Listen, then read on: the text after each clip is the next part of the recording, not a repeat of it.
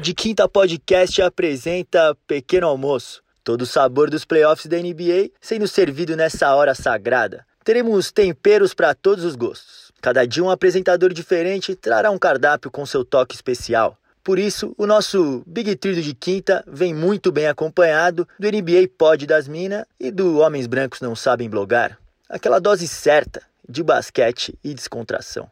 Bom apetite!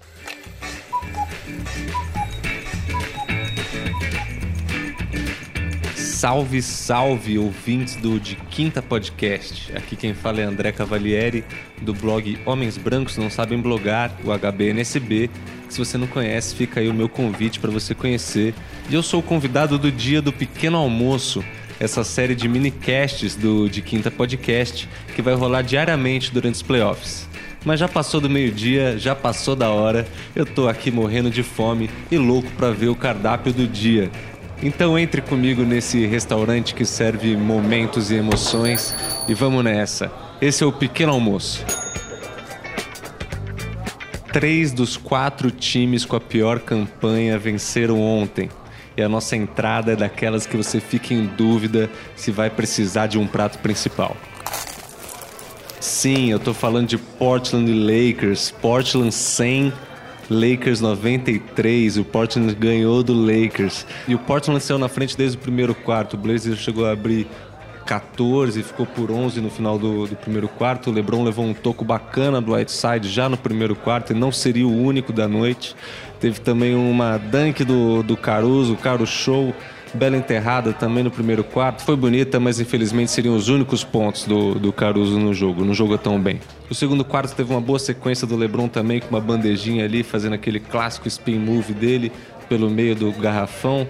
Ele também estava numa noite de distribuir passe, bons passes, que levaram o Lakers a ficar dois pontos atrás. Ou, inclusive nessa hora o Dwight Howard deu uma enterrada que entortou a tabela, atrasou o jogo ali durante alguns poucos minutos. Mas é sempre, é sempre bom, né? Eu sinto um, um, um prazer de ver um jogador entortando a tabela. Não sei porquê. De qualquer forma, o primeiro tempo acabou quase empatado, apenas um ponto de vantagem para o Portland. E no terceiro quarto, o Blazers se manteve na frente por cerca de 5 pontos de diferença, até que no começo do último quarto, o Lakers teve uma boa sequência, fez 11 a 0, passou 6 pontos na frente do Portland. E nessa hora o Portland estava com problemas sérios, porque o Lillard só tinha dois pontos nesse segundo tempo, ele não tinha jogado bem durante o segundo tempo inteiro.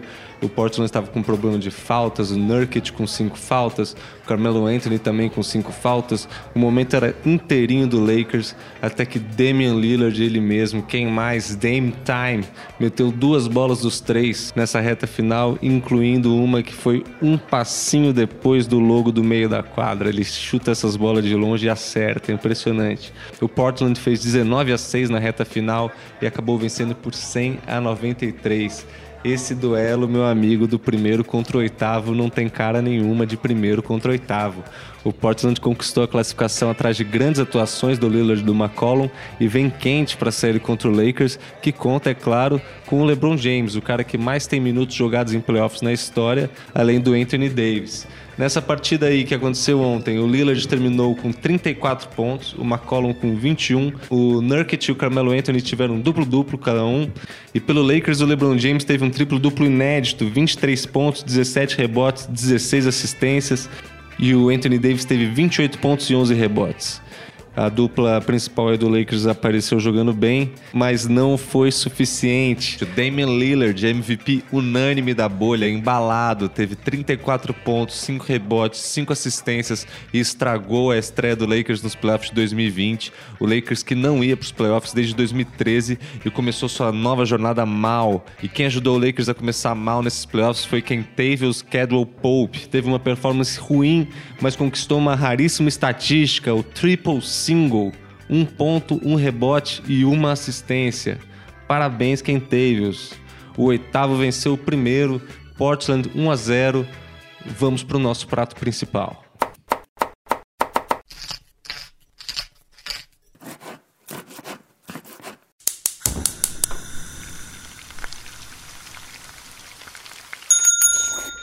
É, eu sei que o prato mais popular do dia pode acabar sendo mesmo a entrada mas o prato principal vai te surpreender. o Orlando Magic ganhou do Milwaukee Bucks, 122 a 110.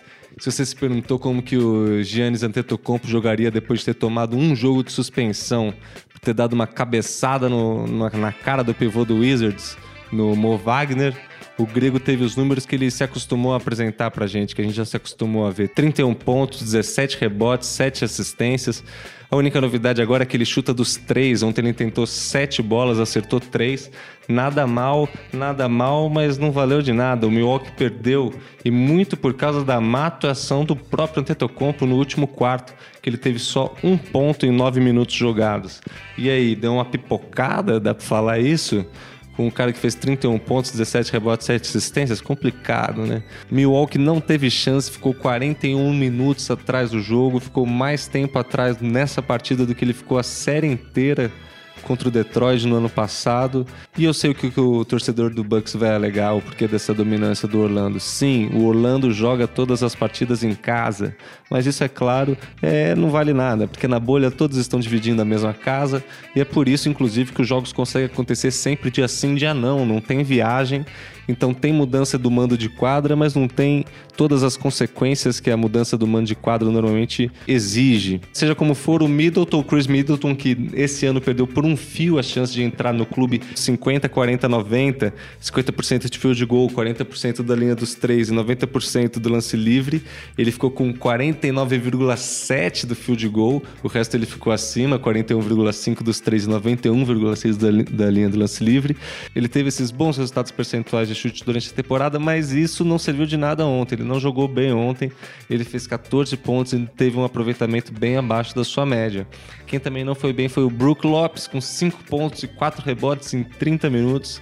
Ele tentou vários chutes de longe da cesta, mas não tentou muito jogar perto da cesta. Tá jogando, tá bem apaixonado pelo jogo de, de longe da cesta, o Brook Lopes. Podia chegar mais perto da cesta. Quem poderia ajudar, quem poderia contribuir para esse time é o Eliasova, que tá com uma lesão no cotovelo, não jogou.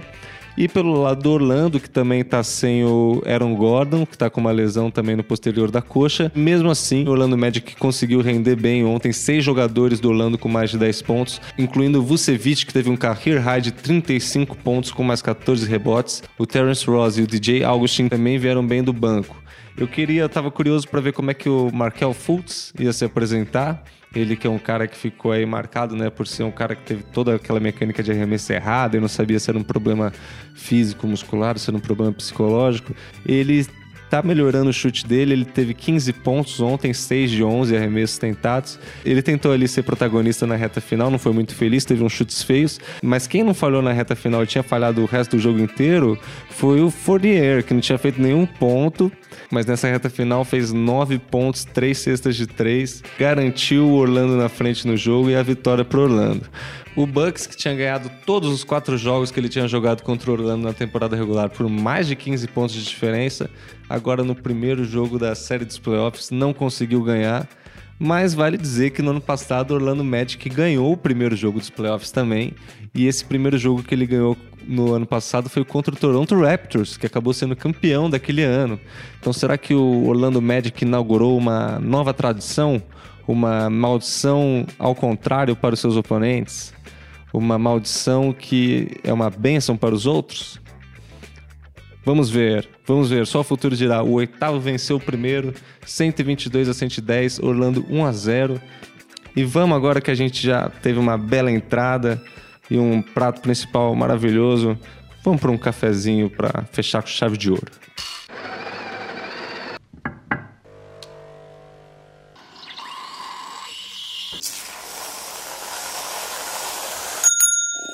O nosso cafezinho de hoje vem com leite chantilly, porque ele é uma grande mistura dos dois outros jogos da rodada. O Miami Heat ganhou do Indiana por 113 a 101 num jogo que foi disputado com algumas lideranças que variaram principalmente no primeiro tempo. O Vitor Oladipo machucou o olho ainda no primeiro quarto, ele deixou o jogo, ainda não existe um posicionamento oficial sobre o estado de saúde dele quanto se ele vai precisar de um tempo de recuperação, quanto tempo ele vai precisar. E aproveitando que eu estou falando disso, é, vale dizer que o Gordon Hayward do Boston Celtics, que tinha torcido o tornozelo antes de ontem, saiu o resultado ontem, ele vai ficar quatro semanas fora para recuperar o tornozelo. Então só se os Celtics chegarem às finais de conferência que a gente ainda viu o Hayward jogando nessa pós-temporada. O Indiana Pacers, por sua vez, está sem o Domantas Sabonis e que perdeu o Oladipo ainda no primeiro quarto, ficou com poucas opções ofensivas. Boa parte da carga ficou com TJ Warren e com Malcolm Brogdon e mesmo assim Indiana fez um bom jogo. O Miles Turner podia ajudar mais, ele fez só 9 pontos em 32 minutos e acabou que essas poucas armas ofensivas do Indiana, encontrou uma boa defesa do Miami que forçou o Pacers a estourar 24 segundos algumas vezes. Pelo lado do Miami, vale dizer que é muito legal assistir o Adebayo. O cara fez um reverse no final do terceiro quarto ali, se jogando para frente, colocando The English, pegando na tabela, a bola toda torta, ela caiu. Ele teve 17 pontos, 10 rebotes, 6 assistências e 3 tocos nesse jogo. O Goran Dragic no último quarto foi um monstro, teve 14 dos 24 pontos deles no último quarto. E na reta final, Jimmy Butler meteu suas primeiras duas bolas de três na partida para abrir 12, faltando pouco mais de dois minutos para acabar o jogo. Ele teve 26 pontos na partida, o quinto venceu o quarto, 1 a 0 Miami. E a raspinha do tacho do caneco do Express com Chantilly é o jogo entre Oklahoma City Thunder e Houston. Os Rockets venceram por 123 a 108. O Rockets estava jogando sem o Westbrook, que está com uma lesão na coxa, mas eles dominaram o jogo mesmo assim. Eles ficaram na frente da partida desde o primeiro quarto e o time contou com boas atuações do James Harden, com 37 pontos e 11 rebotes, e o Jeff Green e o Eric Gordon combinaram para 43 pontos. Do lado do Oklahoma City Thunder, o Chris Paul ficou a uma assistência de um triplo-duplo e o Danilo Gallinari teve 29 pontos.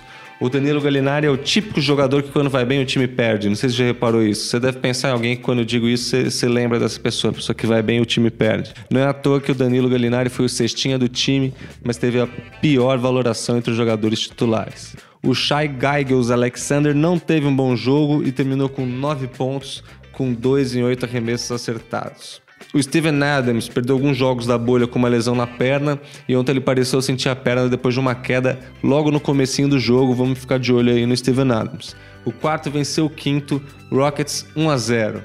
Essa foi a nossa raspinha do tacho. O pequeno almoço de hoje fica por aqui, mas amanhã tem mais. Eu sou André Cavalieri, do blog HBNSB, e obrigado pela sua companhia no pequeno almoço de hoje.